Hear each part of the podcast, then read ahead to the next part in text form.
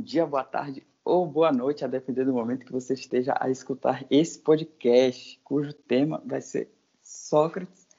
E eu trouxe aqui alguém que sabe falar sobre filosofia muito bem, é, foi minha colega do ensino médio e também parceira de cursinho, Andresa. Por favor, se apresente Oi, aí, pessoal.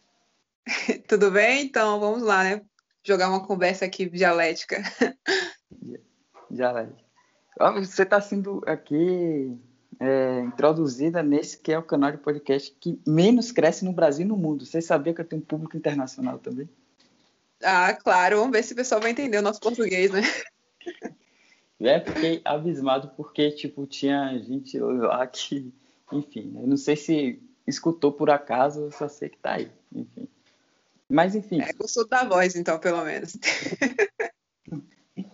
a gente vai falar de, de Sócrates, e Sócrates, como a maioria da galera que vem a escutar isso, sabe ou faz ideia de que ele era uma pessoa que morava ali na Grécia Antiga, né? Inclusive, ele foi contemporâneo de um cara que desenvolveu muito bem a democracia na época, que foi Péricles, né? Contemporâneo de Péricles, pegou uma, uma parte da Grécia que estava ali no período clássico bombando. É, qual, Andresa, qual a influência? Vai minha primeira pergunta. Qual, o quanto, na verdade, né? o quanto esse período clássico, que era o período que ele vivia, influenciou nas ideias de Sócrates, em sua opinião? Você acha que influenciou muito, influenciou pouco? No que exatamente você acha que Sócrates pegou daquele momento? Bem, então nesse momento, né, é, havia uma mudança de pensamento, né? O pessoal estava pessoal, digo, os filósofos estavam nessa quebra de buscar somente tudo que originava a vida e começar a analisar o homem em si. E isso é uma perspectiva muito interessante no devido de, da questão democracia, sobre esse crescimento político. E até mesmo nas coisas que Sócrates era contra. Como, por exemplo, ele acreditava, como a arete, né, em grego, que significa virtude, que é o homem virtuoso ou a pessoa virtuosa é uma pessoa livre das coisas exteriores. Então, uma coisa que ah, tem a relato sobre Sócrates, né, que ele é uma pessoa feia, pobre, deselegante, nunca teve emprego, nunca foi uma pessoa tão partidária a movimentos políticos e ser virtuoso para ele era ser uma pessoa desprendida disso. Então, isso teve como parâmetro para as suas ideias, para os seus ensinamentos. Uhum. Então, é, de modo geral, é, o Sócrates, perdão, o Sócrates ele veio para romper com alguns paradigmas da época que ele vivia ainda. Exatamente. Dentre as quais você citou a, a questão de crescimento político, né, que ele vai desenvolver algumas ideias políticas, é isso? Ele era ele não, não estava tanto relacionado à política. Claro que ele dizia que, assim como muitos outros filósofos, que quem deveria exercer a política era a pessoa filósofa, né? Porque, no caso, é, haveria essa questão de crescimento, haveria essa questão de sempre estar em busca da verdade, sempre seguir por princípios da razão, por onde ele acreditava que você adquiria tudo na vida. Através da razão, você adquiria conhecimento, adquiria alegria, o que, como ele chamava felicidade de eudaimonia, né? Como se você tivesse um demônio feliz no corpo, né? Mas essas coisas tudo vinham de origem da razão. Então, essa questão política dele vinha também sobre a questão de justiça. Tanto que uhum. seu livro, né, no caso do livro de Platão, A República, que fala sobre, na verdade, é um livro dialético, ou seja, dito em debates, onde tem as partes da do princípio socrático, né? É onde ele pergunta às pessoas e vai indagando tudo aquilo ali. E nele, nesse livro, ele tenta construir a sociedade perfeita, o homem justo. E em cada pontinho desse, ele vai tentar ver que às vezes isso não é totalmente possível, seria uma utopia. Então, o mais próximo que seria para ele em relação à política seria que o político fosse, na verdade, filósofo. Mas ele em si, ele era um homem virtuoso, né? A, a, seus próprios princípios. Ele não era tinha não era livre desses, dessas questões exteriores. Entendi. Naquela época, eu, eu por saber um pouquinho de história, assim, que eu até fui estudar, eu lembro que é, existia na Grécia Antiga um lugar chamado Ágora, que era um lugar onde as pessoas iam lá para discutir sobre as questões que envolvia Atenas na época. E eu, eu peguei uma ideia que foi que a base de fundamentação de conhecimento do pessoal que debatia ali era pegada com os sofistas, né? Que isso é um pessoal que é antes de Sócrates, né? E eles se baseavam bastante numa argumentação de vencer o debate, não necessariamente de trazer aquilo que você falou, de, de buscar a verdade, né? Eles queriam derrotar com argumentos que não necessariamente refletiam a, a verdade. Já, já Sócrates vem contra isso. Quando você diz que é, ele é, tende a buscar essa verdade, será que ele tenta romper com a democracia de algum modo? Isso eu estou falando assim, não sei se exatamente ele fala isso com todas as letras, mas talvez seja uma síntese de seu do pensamento que você conhece dele. Você acha que ele é, ele era contra aquele regime democrático, ele via aquela democracia grega de algum jeito estranho, de algum jeito que não funcionava, ou ele simplesmente achava assim, ah não, vamos dar aqui uns remendos e tal, porque de repente funciona. É, então, sobre a questão democrática, né, e esse, a questão de sofistas mesmo, que eles são os mais é, são os vilões da história da filosofia praticamente, né, porque eles vinham por meio da retórica, né, que é contra a, a, a, dialética, que é justamente esse processo até chegar à maiêutica, que é as novas ideias. Então, nesse caso, em relação à, à democracia, não tem, assim, é, relatos, tipo, diretos para ele dizer que ele é totalmente contra a democracia, entendeu? Ele só dizia que para construir é, uma democracia, no caso, um governo político, realmente, teria que reconstruir toda a sociedade. Até nesse livro mesmo, ele fala sobre a questão das mulheres, como se como é que querem que haja que as mulheres façam as mesmas coisas que os homens, se não dão as mesmas ferramentas para elas, ou seja, não ensinam as mesmas coisas. Então, tudo isso teria que ser mudado na sociedade para que um, um modelo político realmente fosse efetivo. Entendi. E o engraçado, né, que, tipo assim, Atenas é era a polis grega lá, e, tipo, era em homenagem à mulher, e eu tô ligado que Atenas era, tipo, super preconceituosa em relação às mulheres, né? Tipo, é, já é. deu para pegar bastante o que você falou é, da pergunta que tinha feito, né? De será que Sócrates se opunhava ali alguma coisa ao, ao pensamento da época? Realmente, você chegou a, a conduzir aí a sua resposta dizendo que ele busca a verdade.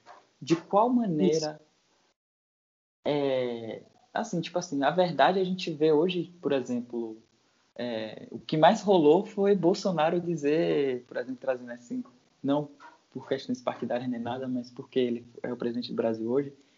E durante o processo de campanha dele, até hoje, na verdade, ele fala buscar sempre a verdade, buscar sempre a verdade. Como a gente faz para buscar a verdade? Pelo menos do ponto de vista socrático. E será que Bolsonaro busca a verdade de fato? Hoje em dia? Essa pergunta é do milhão, né? Que... Sobre a questão da busca de verdade em relação ao Bolsonaro, aí já é um pouco mais complicada, né?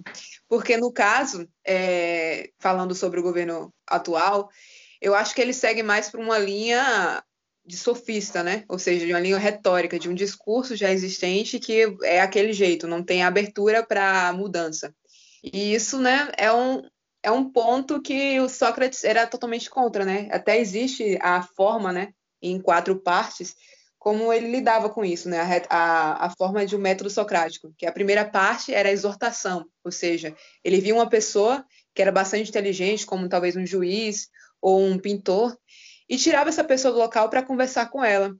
Aí na segunda parte era a ironia socrática.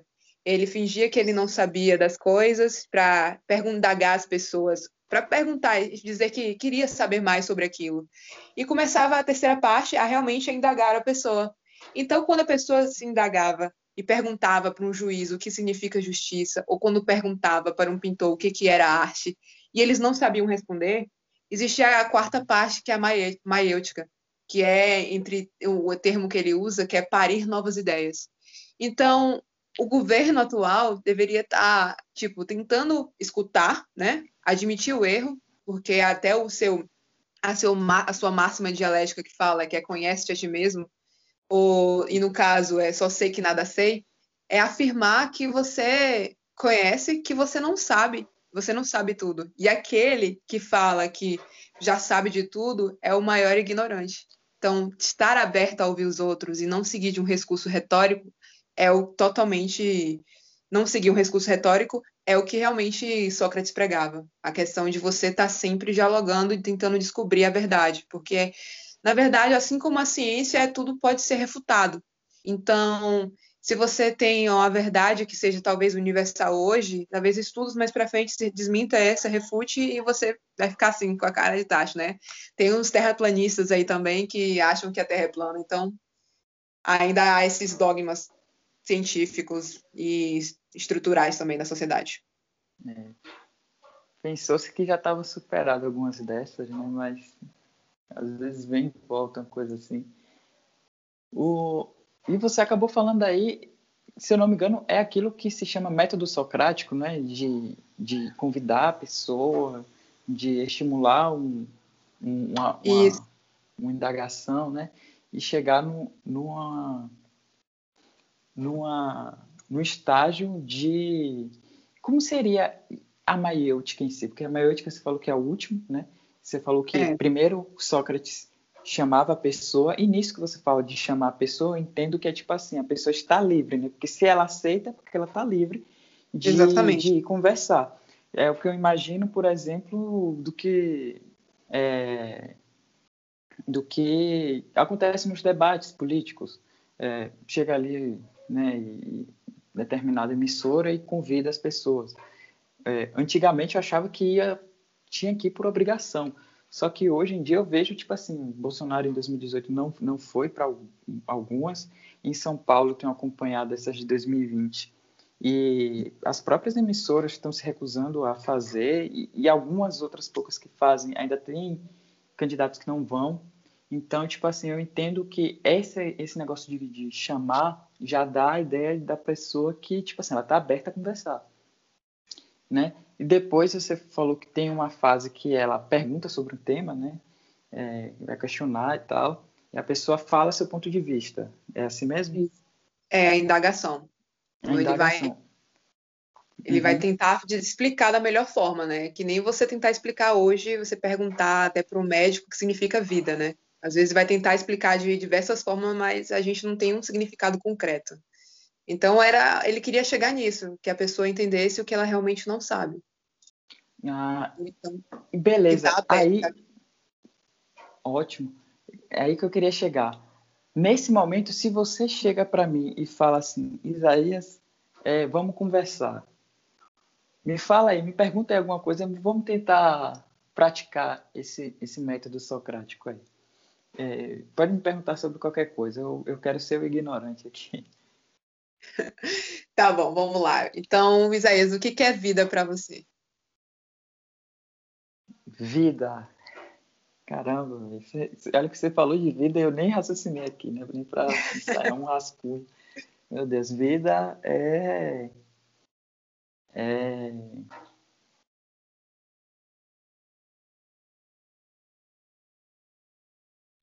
São átomos que fazem. Eu ia falar assim, átomos que fazem comunicações nervosas, mas aí eu lembro dos poríferos. Os poríferos, eles não fazem tem neurônio e são seres vivos, né?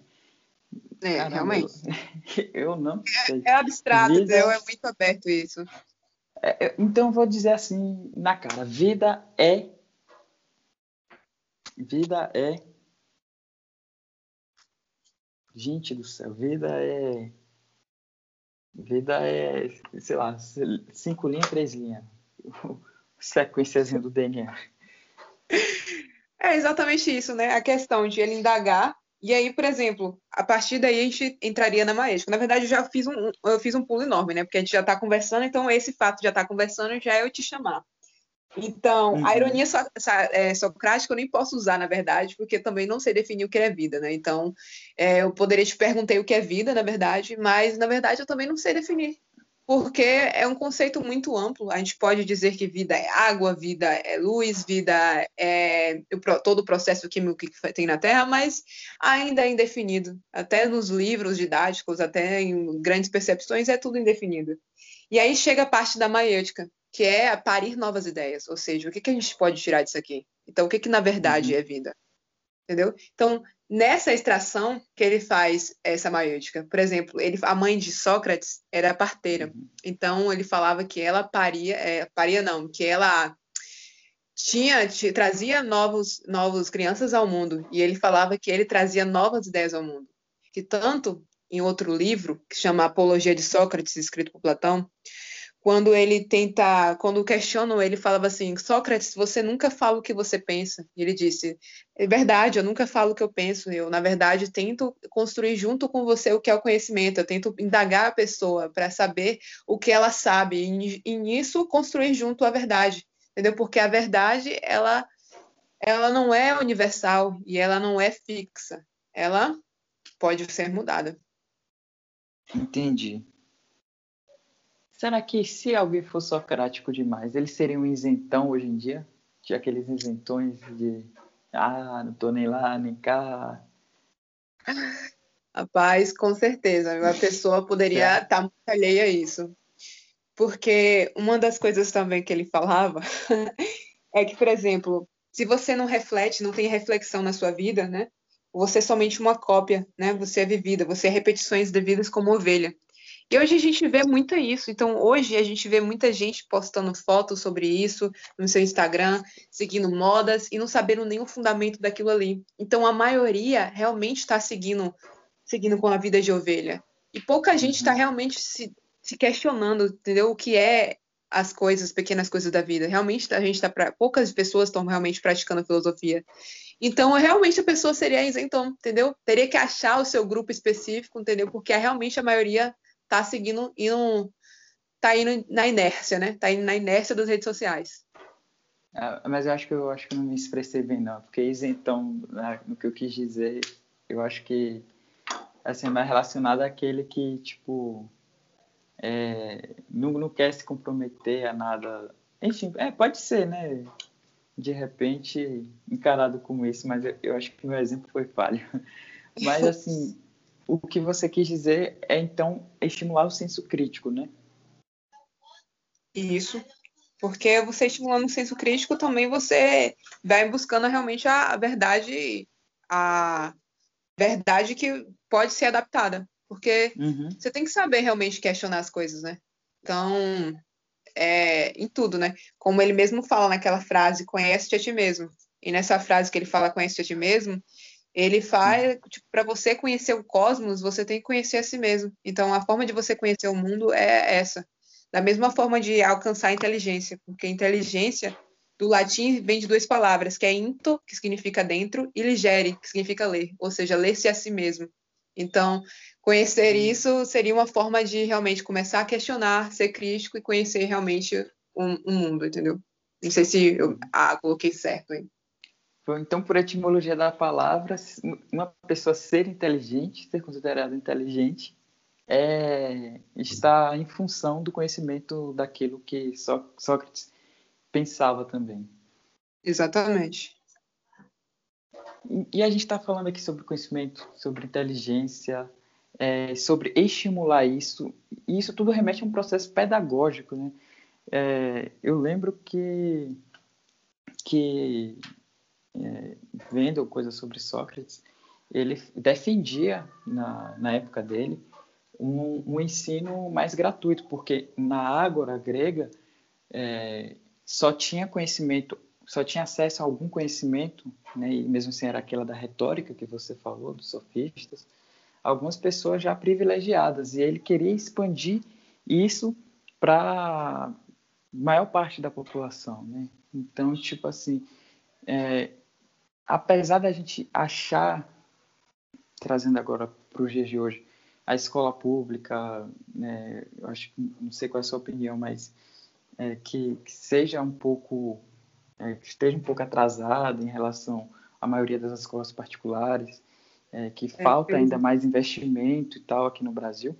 Mas se a gente for pensar, só existe a democratização de escola, do ensino e educação no Brasil há pouquíssimo tempo, assim, né? Porque foi Anísio Teixeira que foi é, que ajudou nesse processo. Anísio Teixeira, ele nasceu em 1900, então imagino que ele tenha feito ali o, o os processos de evolução da, da, educação básica gratuita no Brasil no meado do, do século passado. Então, tipo assim, ainda é muito recente para o brasileiro ter acesso uma educação é, gratuita, mesmo Sócrates já defendendo isso há mais de dois mil anos atrás. Né? Tipo, Com certeza. Ele, na, ok, Sócrates é de 470 a, a 3.399 a.C., praticamente. Então, esse pensamento é muito, é muito atemporal. E hoje, uhum. infelizmente, como você falou, eu realmente concordo com você, que a escola pública ela não, não recebe aquele ensino de qualidade. Diferente das escolas particulares, que ah, hoje em dia tem escolas particulares tão tão é, atualizadas, tão profissionais não, tão é, técnico-científicas que já até mesmo em simulados que as pessoas fazem já fica com um, é, tipo monitorando os batimentos cardíacos, é, como as escolas assim no Maranhão que já tem e também em outros muitos os lugares, principalmente nas regiões uhum. sul-sudeste, que já quer monitorar o batimento cardíaco do aluno para saber se qual, qual questão ele teve mais dificuldade, ou seja, qual questão o seu coração acelerou mais. E imaginar essa tecnologia para pelo menos ter aula na, na escola pública, no ensino público, é, já é muito. É de se imaginar com uma, uma dimensão muito grande, é um distanciamento muito grande. Então, não dá para ter uma comparação com a pessoa de escola pública e de escola particular. É um esforço de quem vem da escola pública é muito maior e o que é lhe dado é muito pouco comparado com o da escola particular, do ensino particular. Uhum. Isso. E a gente está vendo que, falando de ensino particular, obviamente isso é pago, né? Isso, existe um custo das pessoas que, que, que vão lá e depositam esse dinheiro é, para a escola formar tecnicamente ali um estudante. Só que Sócrates, na sua época, uma outra coisa que ele dizia é que o ensino ele não deveria ser visto como algo mercadológico. E você, como você enxerga, um, você enxerga como possível, seja sincero, você enxerga como possível numa sociedade extremamente capitalista como a gente vive hoje, é, existir um, um tipo de metodologia socrática 100%? Isso é possível, em sua opinião?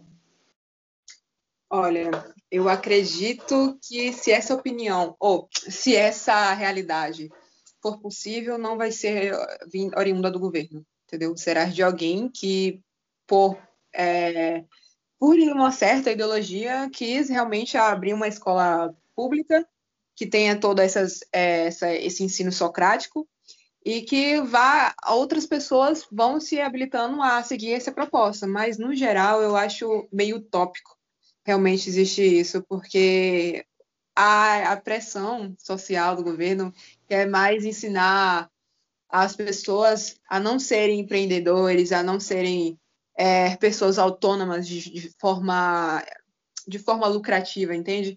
Quer ensinar a ser operários e essa porque precisa de operários. Então isso não vai mudar. Eu acho que, principalmente nesse governo tão capitalista, nesse, na verdade, esse governo não, falo, esse modelo econômico tão capitalista que a gente tem, é difícil ter isso. E a tentativa que nós já tivemos disso era o comunismo, né, e o socialismo, que hoje tem uma versão muito grande. Então, eu acho que eu acho que é utópico existe isso na realidade. É, vou entrar em polêmica. Então, num, num socialismo, num comunismo, você acha que seria mais possível ou, ou seria possível, assim, nesse Eu acho que não, não que eu seja, deixa eu me colocar logo, não que eu seja a favor do comunismo, muito menos socialismo, né? É, mas eu acho, acredito que isso seria mais possível lá, entendeu? A não ser que a sociedade evolua tanto hoje no capitalismo a ponto de ter realmente a necessidade, a pessoa realmente acordar para a realidade e ver que ela pode buscar muito mais. E ela buscando muito mais, cobra dos professores, e há uma demanda maior, porque tipo vai cobrar mais professores, vai ter essa interligação maior, maior. E tem muitas mentes brilhantes em em ensino público que às vezes não tem o seu potencial todo trabalhado por conta disso. Mas eu acredito que sim, no comunismo isso seria muito mais fácil, até porque a ideia era de uma equivalência, né? De que todos recebessem uma, uma mesma forma de tratamento, né? É, pois é. Eu, eu respeito aí também sua opinião. Eu, eu, eu não sei não do, do comunismo, mas é, mas eu sou contra, não queria o comunismo, não. Não eu, eu, não, eu não sei também se seria possível, porque realmente a, a ideia teórica dessas coisas são até bacanas, assim, tipo, inclusive do, do próprio capitalismo, que se você vê, tipo, quem fundamenta as teorias capitalistas não vai dizer que o capitalismo vai deixar um, um, um habitante da África subsaariana com fome. Ele vai dizer que vai dar oportunidade, entendeu? Tipo assim, quem, quem, quem compra só por, pela ideia vai achar bonitinho. Mas, enfim, é muito complicado, né? Porque tá, tá, tá tratando de relações humanas, assim, é bem, bem difícil mesmo. Beleza. Tem que então, a mentalidade da história toda, né? Então é difícil isso. Com certeza, com certeza. É... Você mais cedo falou sobre a busca de uma felicidade, né? Então a gente já viu aí que, que Sócrates está ali relacionado é, a alguns debates de, de, da questão que ele vai se contrapor à retórica, né, que era bastante usada na política. Então, de alguma maneira, não que ele fosse exatamente político, mas ele estava ali envolvido naquele processo de discussão. É, e ele também, pelo que você disse, está ligado aí a uma busca de felicidade. A busca de felicidade é pura e simplesmente a busca pelo conhecimento, Andresa, ou existem outras coisas que a gente pode buscar? Bem, ele dá a felicidade como você ter a felicidade de buscar realmente o conhecimento, né? Porque, na verdade, o homem virtuoso, como ele sempre fala, ele é o homem aquele que vence seus próprios seus monstros internos, né? Então, o fato de vencer os monstros internos já dá aquele alívio, né? Aquela felicidade, entendeu? mas também uma pessoa virtuosa, segundo ele, seria uma pessoa que livre das, do, tipo, dos suas necessidades, dos seus desejos. Tanto que Sócrates ele nunca trabalhou, ele vivia da sua, da, do seu intelecto, né? E também não, nunca teve emprego, ele tipo era pobre, entendeu? Ele não não ligava para essas questões. É, ele era não era materialista. Então, acho que uma das questões da felicidade também está relacionada ao desapego ao material, entendeu? Ao desapego às coisas que as coisas fixas. Então, ao conhecimento, se você se apega ao conhecimento, se você apega não, porque na verdade o conhecimento não é seu, entendeu? É uma coisa que você vai descobrindo, você vai em busca do conhecimento. É, na verdade, o conhecimento não, desculpa, a verdade não é sua. Você vai em busca da verdade através do conhecimento que você tem e vai adquirindo e do conhecimento que assim, que você nunca espera adquirir. Então a felicidade está nesse ponto, a eudaimonia, né, que como ele dizia que Entendi. significava os demônios, né? Que na verdade não, não de forma mais cristã, mas de forma assim, como se fosse algo que tivesse no seu corpo que te causasse aquele sentimento de felicidade. Uhum. Para além da religião, você quer dizer assim, tipo. É Isso, é... para além. Tanto que foi uma das acusações dele, né? Que é a questão de ele, é, quando ele foi condenado em 399 uhum. a.C., ele foi condenado por dois motivos, por corromper a juventude e a outra por é a questão do, dos deuses, né, de não de desapegar os deuses é, dos deuses antigos, porque eles tinham uma ideia diferente de Deus. Nossa, por corromper a juventude, como assim você sabe falar mais ou menos como é que foi isso? Tipo assim, ele era porque ele chamava o pessoal para debater esse tipo de coisa, eles não gostavam? Era exatamente por isso, porque ele estava criando um pensamento diferente. E quando ele mesmo foi questionado na sua, nos seus discursos finais, entendeu? Ele falou sim, eu corrompi a juventude por dar uma nova, uma nova forma deles pensarem, uma nova forma de questionar o mundo. Porque a gente pega essa questão de, dos dogmas, né? A questão de as pessoas acreditarem é, sobre que é, os deuses, que as pessoas eram deuses vivos, a gente vem isso da, do Egito, vem de, outras, de outros tempos, né, tudo mais, então as pessoas acreditavam muito no que era dado a elas, não questionava. Então o fato dele alertar o pessoal, a população, os jovens, principalmente jovens, para isso, é, foi um fato de ele é, acharem que ele está corrompendo a juventude. Então, só o fato dele alertar para o que realmente existe, né? Uhum, entendi. E quanto à, à religião, né, eu boto fé que esses gregos eram bem, bem centrados nessa ideia de, da mitologia deles, né, porque, é, não sei se você recorda, teve uma, uma batalha chamada, é, uma dessas guerras médicas que os gregos fizeram com os persas, cara, os gregos deixaram de, de batalhar com os persas porque era um momento de adoração aos deuses. Você acredita que tipo os, a Grécia ia deixar de ia ser dominada, digamos assim, pela Pérsia se não fossem 300 homens, né? Que, que aí vai contar a história lá dos 300 ah, é, que, que, que foram os espartanos que foram lá e atrasaram os persas, porque senão, velho, os malucos eram muito tiltados nesse negócio do de, de religião, velho. Tipo, eles estavam nem aí, eles morreriam mesmo. E, é, exatamente. coitado, eles iam deixar um, um império inteiro tomar conta da Grécia. Imagine, coitada do Sócrates, ele deve ter sofrido mesmo. É, com certeza, né? E, tipo assim, a questão da religião dele, ele não acreditava, tipo, na questão dos deuses que realmente existiam. Ele fala, ele, por exemplo, ele tentava mostrar de forma racional que realmente existia um Deus entendeu? Talvez no Deus cristão que a gente acredite hoje, seria a forma que ele, que ele fale, mas que existia um Deus na forma seguinte, que não os deuses antigos, mas um Deus que criou toda a natureza, porque, tipo assim, ter, existe cada detalhe minucioso da natureza que funciona tudo em harmonia, isso era de uma inteligência muito grande, então inteligência que ninguém que ninguém, a, a, os, que os, na verdade, os homens não poderiam compreender. E aí, quando as pessoas uhum. questionavam, mas eu não consigo ver, aí ele falava, mas você também não consegue ver sua alma. Então, ele usava argumentos, entendeu? Que foram é, importantes para outros filósofos depois discutir essa questão de religião e a questão da realmente existência de Deus. Uhum. E você compactua com a ideia dele, nesse, nesse pensamento aí que você disse? Sobre a questão de que existe um, um Deus que a gente não possa ver? É, que é divino e tal, que as coisas são perfeitinhas, assim, porque, porque existe uma figura divina?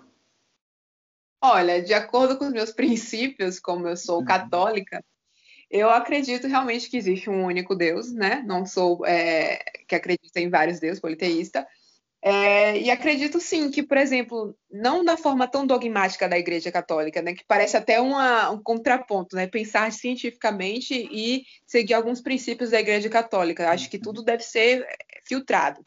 E acredito que existe um Deus sim para que é, algo, né, um símbolo que realmente exista em relação a tudo que foi criado, né? Porque acreditar no Big Bang, só no Big Bang também não é não é não corresponde, não responde tudo, entendeu? E é aí é que eu vou. Aí, Qual é a sua crença a isso? Aí, aí é que eu vou falar para você, minha amiga. É, a gente basicamente que tem, tá até terminando mais ou menos os conceitos mais filosóficos de, de, de Sócrates, né? A gente está agora abordando para além disso e tal. O que eu acho, né? Eu não sei, é porque assim, o. Gente, é uma viagem da zorra isso. O... É. Tipo assim, para além, vai para além do, do Big Bang, tipo, já existia uma, uma, outra coisa, tipo assim, tem um buraco negro que põe é, em órbita, sei lá, galáxias, enfim, Sol, o Sol deve estar em, acho que é o Sol que orbita no, no buraco negro e tem planetas no nosso sistema que orbitam o Sol. Então, tipo assim, eu acho que tá, tá muito além ainda do. Inclusive do Big Bang. O Big Bang talvez seja até um, um filhote assim de nascimento comparado à, à história do universo. Né? Com certeza. Mas assim, eu penso assim, tipo assim, se eu ficar muito pensando nisso, eu fico maluco, eu acho. Aí eu, eu penso o seguinte, é, simplesmente existe e a gente vive, entendeu? É assim que, é, que eu penso. É tipo assim, tipo, é, a gente é um monte de, de, de átomo que antes estavam no universo. Eu não sei se você, você pensa assim também, né? E... Claro, não dá pra feito só sobre isso, não. Isso aí. E aí, tipo assim, é, tava conversando com um professor meu de biologia e ele comentou, né, de, alguma leitura que ele fez, que a gente, na verdade, é uma forma que o universo encontrou de estudar a si próprio. Tipo assim, o ser humano em específico, que é esse que estuda as coisas. Né? Um gato, por exemplo, não estuda. Ele só vive é. mesmo, faz, come, dorme e faz cocô. Mas o, o ser humano, ele consegue é, perceber o, o mundo ao seu redor, não só o mundo, o universo também, e consegue estudar sobre ele. E o ser humano é nada mais do que átomos que já foram do universo. Então eu prefiro pensar assim. Mas também eu, eu acho que não invalida, não. Viu? De repente existe Deus aí, eu só não sei se existe. Você é agnóstico, então. Você acredita que existe uma força maior, mas você não sabe o que é ela. Aí que tá, eu não sei se existe força maior. Será que isso que a gente chama de força maior é só uma coisa que já existe e a gente não compreende, sabe? Porque muita gente, na, inclusive isso aí acho que na, na Idade Média existia bastante, né? Que o pessoal, a, a ciência era bem atrasada, então tipo assim, é, alguma coisa acontecia e eles achavam que era um fenômeno divino, tipo assim, um trovão, sabe? Tipo assim, uma trovoada. Achavam que era uma coisa assim que Jesus estava passando pelas nuvens, entendeu? É, eu acho que era muito em função do desconhecimento que eles tinham da época. Não que eles fossem malucos, né? Porque era o que diziam para eles na época, mas é, eu acho que é porque a gente não conhece, assim, mas não, sobre essa questão do trovão, é mito, né? Que essa questão do trovão e tudo mais, tem até um mito norueguês, né? Que falam que o termo, na verdade, trovão vem de Torden, né? Que significa o Thor, o som do Thor. Então, era o martelo do Thor que hum. fazia o trovão. Então, as pessoas acreditavam em umas histórias que, às vezes, até é engraçada, mas que sustentou a crença da população por muito tempo sobre isso. Sim, eu não sabia dessa história do, do faz sentido até, viu? Do Thor e Trovão. É. é bota fé. Mas, assim, e, e sobre algumas perspectivas mais de sentido humano, assim, você acha que o Sócrates ele, ele chegava a conversar com, a, com, com os discípulos deles, tipo assim, é, Tipo, você fala felicidade, mas ainda para mim parece assim que é uma felicidade meio que abstrata, não necessariamente sentimental. Ele, ele trabalhava com sentimentos também, o Sócrates? Os sentimentos, nem tanto, porque como ele era uma pessoa que era desapegada dos desejos, até mesmo os filhos que ele teve, ele não convivia com os filhos dele, então essa questão de sentimentalismo para ele não não vinha muito à tona, já por, pela questão do outro desenvolvimento, entendeu? Da questão do racional. Então, pro, tá indo nessa busca da verdade, tá na, nessa questão de racionalização, inteligência e tudo mais, ou no lado emotivo, lado de sentimentos, é, não era tão não era tão importante para ele, digamos assim, entendeu? O sentimento que ele uhum. tinha era em relação à felicidade, mas em relação à busca de conhecimento, né? Tanto que a sua vida foi gerada em relação a isso. Entendi. Entendi. Então, assim, para a gente já chegando ao fim, eu tenho aqui duas últimas perguntas para você, beleza? E a, a primeira dessas últimas é a seguinte, que já é também em relação a esse assunto. O Sócrates ele chegou a, a, a influenciar bastante gente, né, depois dele. É, qual qual foi o legado que Sócrates deixou para essas pessoas? O legado que ele deixou foi. É, antes mesmo tinha a questão pré-socrática, né? Aqueles Sócrates que estavam em busca de uma coisa que, que originasse o mundo, que originasse tudo.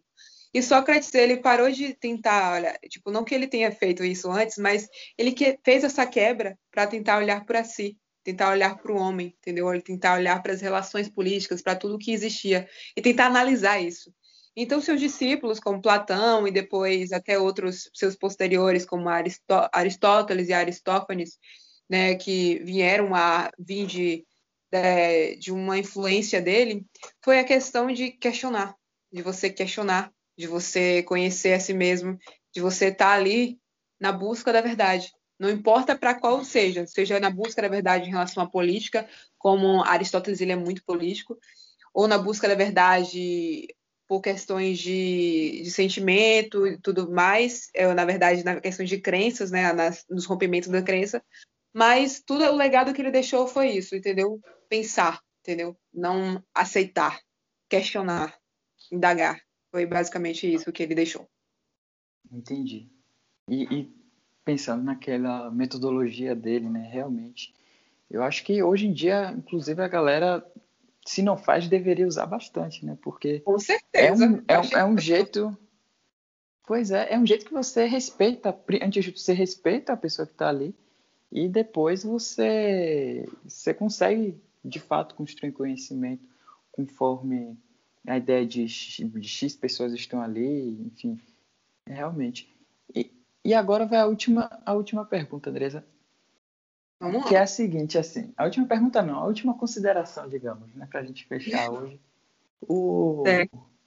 Como a gente está falando de Sócrates, que é um personagem histórico aí, viveu lá para antes de Cristo, né? Caramba, nem o cristianismo tinha existido ainda. É. é assim, o como ele é um personagem histórico muito antigo, hoje a gente vê aí revoluções tecnológicas, desde revoluções industriais até as revoluções eletrônicas de hoje em dia, é um mundo extremamente globalizado e tal. O que você gostaria que Sócrates visse que você, em seus 20, 21 anos de vida, já viu? O que ele visse? Uhum. Eu, eu queria que ele tivesse visto o quanto não conhecer a ti mesmo causa, causou centenas de mortes e centenas de patologias sociais que a gente tem hoje, porque o fato de conhecer-se a ti mesmo, que ele tanto pregou, é de você saber quem você é, saber seus limites, suas virtudes, as suas, os seus princípios.